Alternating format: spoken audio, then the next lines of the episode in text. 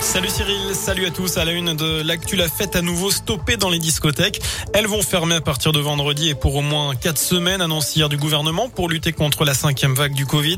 Une très mauvaise nouvelle puisqu'il s'attendait simplement à un retour des jauges. Julien Beaufils c'est le gérant de la boîte de nuit, le Cap Club, c'est à Aubière dans le Puy-de-Dôme et il est furieux. Écoutez-le.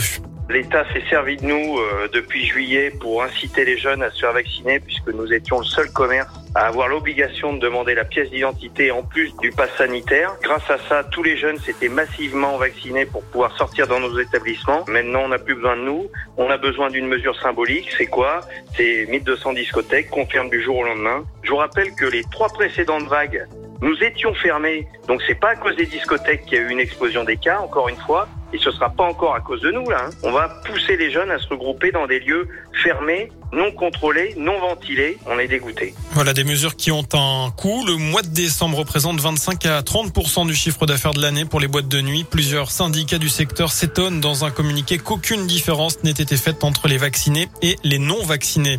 De son côté, la ministre du Travail annonce des contrôles pour vérifier que le télétravail est bien remis en place dans les entreprises. 5000 contrôles par mois à partir de la semaine prochaine. Le gouvernement demande à ce que le travail à distance soit réinstauré à hauteur de 2 à 3 jours par semaine là où c'est possible. Il y aura d'abord des mises en demeure pour ceux qui ne jouent pas le jeu avant des sanctions financières. Dans l'actu chez nous, Gaël Perdriau perd son titre de vice-président des Républicains. C'est le patron du parti Christian Jacob qui l'a annoncé tout à l'heure.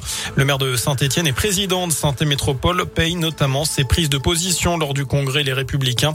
Il avait refusé de voter pour cette primaire dénonçant le projet d'Éric Ciotti, les propos de Valérie Pécresse, mais aussi le processus de désignation pour la prochaine présidentielle.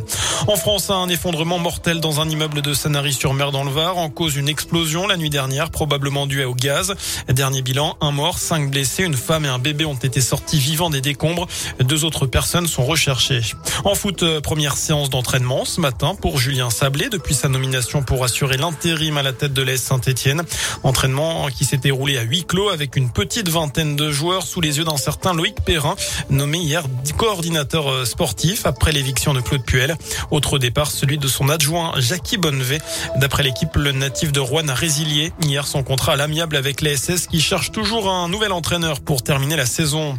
Enfin, le scandale de la triche à Colanta prend de l'ampleur. Le candidat Théoura a été exclu après avoir bénéficié de nourriture apportée par des personnes extérieures au jeu de TF1. Mais selon aujourd'hui en France, 4 à 5 aventuriers seraient en fait allés manger chez l'habitant. Le quotidien n'a pas publié leur nom. Sept mois après la fin du tournage, l'enquête se poursuit en interne.